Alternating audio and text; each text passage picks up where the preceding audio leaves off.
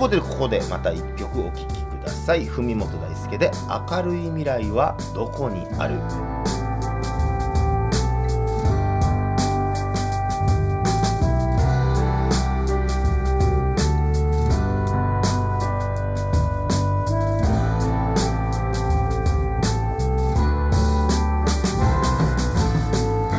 昨日はバイト先の同僚と朝が来るまで飲み明かしまして社員の悪口金欠自慢。ま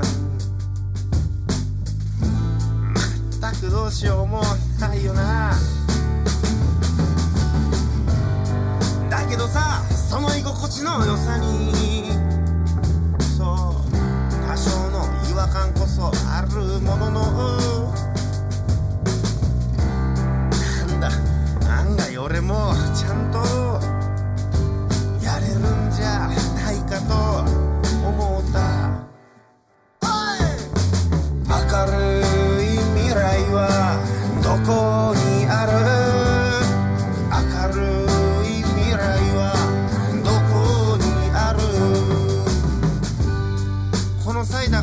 しまいますが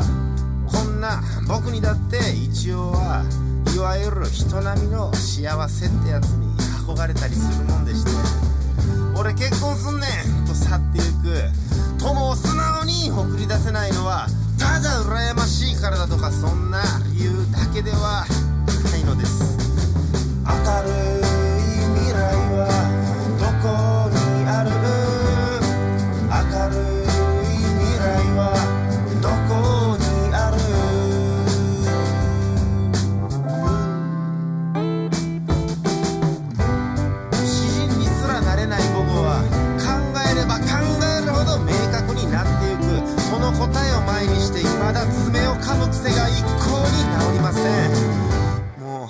うやめてしまおうか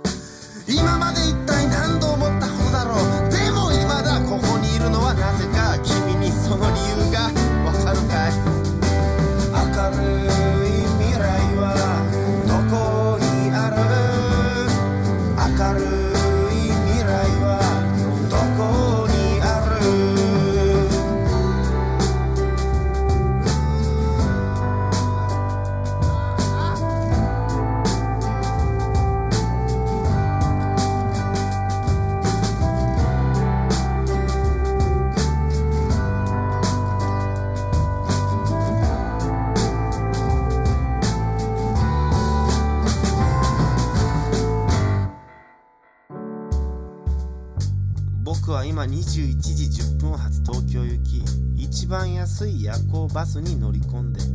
ここから始めよう。だなんてまた都合のいいことを考えてます。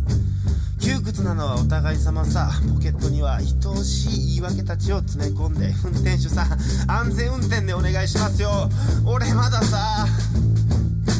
俺まだ死にたかないのです。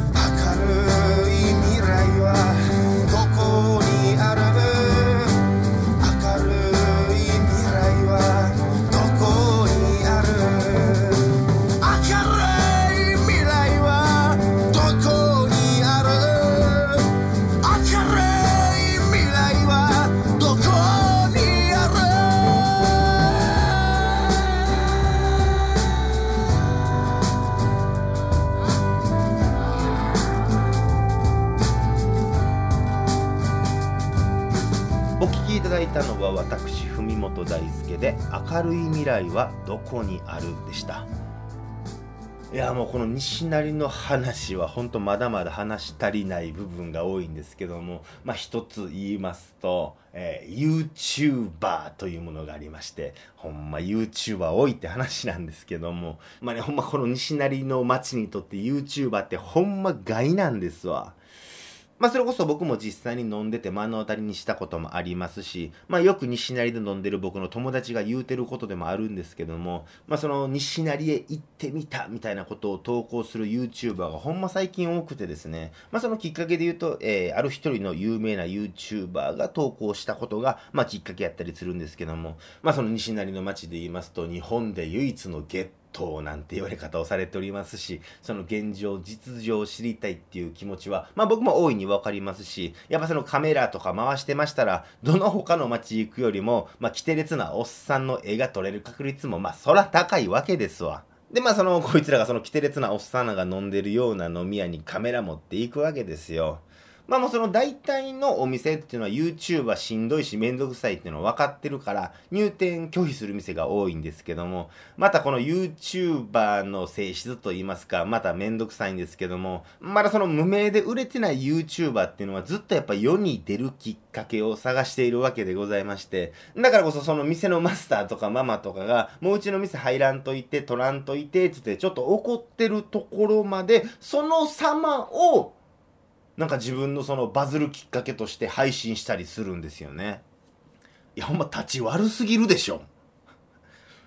そこまでしてかって思ったりしますけども、まあその他のパターンで言いますと、まあ店の人がね、まあ心優しい人でと言いますか、そう言ったらあれですけども、まあそのうちで全然動画撮ってくれていいよ言って YouTuber ないし、まあその、え、有名な YouTuber の動画を見てやってきた、そういう若者も受け入れてくれる、まあそんな店もあったりするんですけど、で、まあそういう奴らはその YouTube で見た、あの、あれやってくださいよとか、やっぱ店の人に無茶ぶりしたりするわけですよ。で、まあその店の人が優しいからまたそれに答えて、もうギャ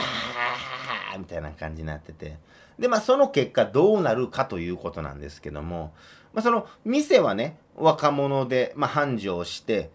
それはそれでええやないかと思うかもしれないんですけども、ここからが大事なことで、その若者で繁盛することによって、常連さんが店に入れなくなるわけですよ。まあそのこの YouTuber なりその動画見てきた若いやつっていうのは、その店の店主がする優しさゆえのそういうパフォーマンスみたいなことを見に来てるだけであって、それの絵が撮れたらもう二度と来ないわけですよ。で、その常連の人らは、まあ、最近あの店若い子で繁盛してるからな、言うたら、まあ、足遠のくわけですよ。で、若い奴らもその絵取れて、一時期のブームをったらもう来おへんわけですよ。どうなるか。店、誰もおらんくなるんですよ。これほんまどうなん？いやほんまなんかもうね寂しいというかもう怖い話やなって僕は思うんですけども、まあ、それこそ僕が西成で飲んでましてね、まあ、その YouTuber の影響を受けてきたっていう客とねカウンターで、えー、一緒になりましてあれはどこか長野やったかな？長野ぐらいから来たほんま天山ぐらい襟足の長い。それ天山に申し訳ないけどまあチンピラみたいなやつがおったわけですわ。で、その人らがその自分が見た YouTube のあのやつやってくださいよとかなんかね、その天使に言うたりとかしても天使も優しいからそれに答えたりとかしててギャーなってるわけなんですけども。で、まあ僕もめんどくさいな思いながら一通り飲んで、したらそいつらが何を調子乗ったんか知らんけども、今日この店の会計全部僕ら持ちます言うて。まあ別に大したね、もうすごく安い店なんで、あれなんですけども、あありがとうございますって僕も言うて。で、えー、ちょうど僕の隣で飲んでたおっさんが、えー、おったんですけども、まあそのおっさんもその YouTuber とか最近どうなんかねみたいなことを、えー、その兄ちゃんなんか車で話してたんですけども、その兄ちゃんなんか帰った後、うん、まああの、こういうこともあるからな、うん、こうやっておごってもらえることもって言いながら、まあそのおっちゃんあの、両手なかったんですけども、その口だけでそのおごってもらったホッケの開きをね、えー、器用に食うてはりましたけどもね。めでたしめでたしということでね。えー、なわけないやろ、アホが。ということで、えー、文元大輔のフォークスそろそろお別れのお時間です。えー、冒頭でも言いましたが、えー、この収録、えー、2回目ということで、1時間半、え棒に振ったわけなんですけども、まあ、その分ね、え自分の中で話すことも整理できて、えソリッドな放送になったんじゃないかなと、また来週の話もちょっとストックができたと、えそういったことで、え自分の中で納得させたいと思っております。まあその何や言ってね、その、えー、僕自身やっぱ西成とか、えー、言ってますが、えー、言うてもよそ者が好奇心で西成に行っとるわけなんですけども、まあ、そういう意味で言うと先ほどまで僕が言ってた YouTuber とか、まあ、その YouTube を見てやってきた若者と何も変わらへんのかもしれへんけどでもそのやっぱ何て言うんかなそのお互いを尊重し合う気持ちというか尊重してたらそんな言動行動には出えへんやろっていうのもまあ多く見受けられたりしましてやっぱ僕はそういうやつらとは違うということを、まあ、声を大にして言いたいなと思うんですがでまあ本当まあ正直このね数年でで西成の街もほんま様変わりしてしまうと思うんですよ。まあ、だからこそこの街の今をね、まあ、その後世に残すと書いたらすごく、えー、大それたことなのかもしれませんけども僕は知りたいし僕は忘れたくないなと思うからこそしっかり目に焼き付けておきたいなと思っております、えー、今月の時事歌もぜひぜひ皆様お楽しみにと。ではでは今週もありがとうございました。また来週お耳にかかりましょう、えー、お相手は私神戸初平成のフォークシンガー文本大輔でした。さらばじゃ。